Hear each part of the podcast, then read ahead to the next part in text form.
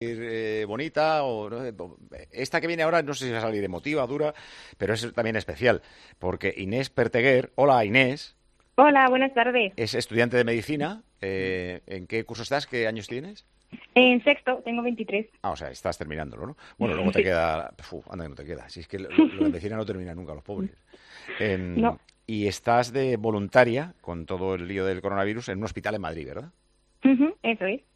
Eh, es que me han dicho que te está tocando acompañar en las últimas horas a los enfermos terminales. Mm, sí, bueno, día a día también. Eh, estoy en un hospital de cuidados paliativos y, y un poco mi labor sí es estar ahí acompañando a los, a los que no pueden ir a ver sus familiares y, también acompañar en los últimos instantes, sí. Eh, estás hablando con una voz cristalina y hasta eh, no, sé qué adjetivo utilizar, pero que, que transmites eh, vitalidad, no, no, como si eh, tu trabajo no te apagara la, sonrisa, pero debe ser terrible. No, no, no, Para nada, o sea, yo todos los días me voy súper contenta a casa, eh, me voy con ganas de volver al día siguiente. Yo no sé, todo lo contrario a lo que se puede imaginar, te vas con mucha esperanza y, con mucha paz, yo creo. ¿Ves cómo nunca sabes por dónde salen las entrevistas? ¿Y con, cuántos enfermos tratas, por ejemplo, mañana cuando vayas? Pues ahora donde yo estoy, en la planta en la que yo estoy, habrá, no sé, 15 o así. 15. Igual. ¿Y todos tienen muy mala esperanza? No, hay, bueno, desde que empecé, claro, han pasado muchos. Voy cada semana vienen nuevos o es lo que tiene. A muchos se les daba de alta porque solamente estaban ahí para recuperarse eh, por el coronavirus, entonces no estaban ahí para para sus últimos días. Y luego pues otros sí que han fallecido. Entonces cada semana hay gente nueva y vas conociendo. O sea, estás es que no, no, no, sé muy bien la distribución de, tu hospital.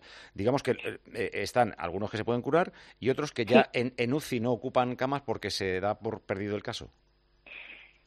Están, eh, o sea, son tienen enfermedades que no se pueden curar, pero que siempre se puede cuidar y acompañar. Entonces, algunos solamente se tienen que recuperar y pueden volver a su casa después y otros pues ya están, en, no tienen el coronavirus ni nada, ya están en sus últimos días. ¿Y mm, con ellos qué haces? Eh, ¿Hablas? Eh, ¿Están para hablar? Eh, sí, muchos sí. la mayoría puedes hablar con ellos, hay de todas las edades, hay, hay gente también joven. pues les hablas, les acompañas, con algunos puedes pasear, un poco eso, jugar, jugar al dominó, a las cartas, con los que están mejor. ¿Les pones con sus familias por teléfono y eso? Sí, al principio cuando es que ahora está bastante mejor la situación. Al principio sí que hacíamos muchas videollamadas con la familia, lo agradecían un montón. Mm, ¿Qué más hago? Les doy de comer. Los que están en eh, sus últimos días, ¿todos lo saben? bueno, eh, hay muchos, es que hay, de todos casos. Hay algunos que empeoran mm, de un día para otro y como que no, no se enteran. Hay, hay otros que se lo están empezando a plantear hay otros que ya lo saben, hay de todo. Cada persona lo, lo vive de una manera diferente. ¿Y qué, es, lo que más te piden? Eh, ¿Hablar con su familia o, hablar un rato sin más? Pues hay, o sea, vienen familiares ya. Entonces es verdad que a veces eh, sí que están acompañados, pero los que no están acompañados se piden hablar, básicamente.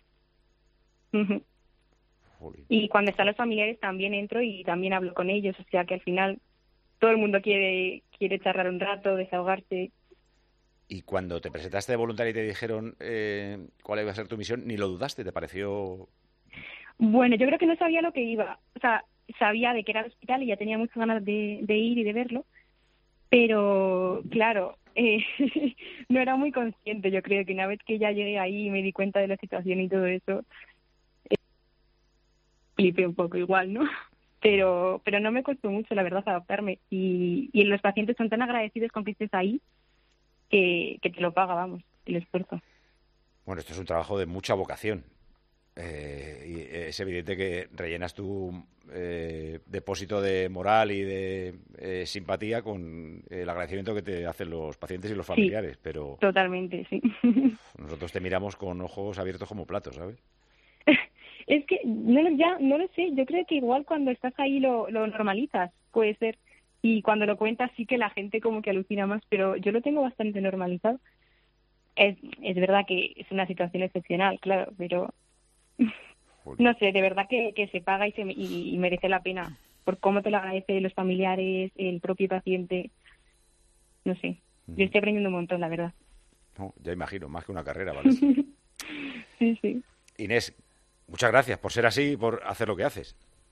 Nada, hombre. Hombre, hay mucha gente ayudando también, la verdad. Sí, no, pues gracias a vosotros saldremos de esto, de todos los que están trabajando y de todos los que estáis ayudando. Gracias, Inés, ¿eh? un besazo. Gracias a vosotros. Es increíble las cosas. Pues es tremendo, sí, sí, solo ¿eh? es impresionante, o sea, acostumbrarse a eso, como dice ella, llevarlo con la naturalidad que lo lleva y sobre todo la gente que ya sabe que son, por lo que dice ella, ¿no? Habrá gente que no lo sepa todavía, aunque lo intuya, pero los que realmente saben que le quedan pocos días y, es terrible. Yo, no, yo sinceramente no podría. A mí no me sorprende su actitud porque en Madrid hay un centro que se llama Laguna, que es un centro de cuidados paliativos. Yo tuve que ir allí por, bueno, por circunstancias de la vida. Yo, juraría que este es el hospital, ¿eh? ¿Este de eh, Laguna? Eh, este era el hospital Laguna, ¿no? Pues si es este, es, yo estaba allí. Es, es cuando vas allí que te impacta porque es de cuidados paliativos, la gente sabe a lo que va allí cuando están conscientes. El ambiente no es fúnebre.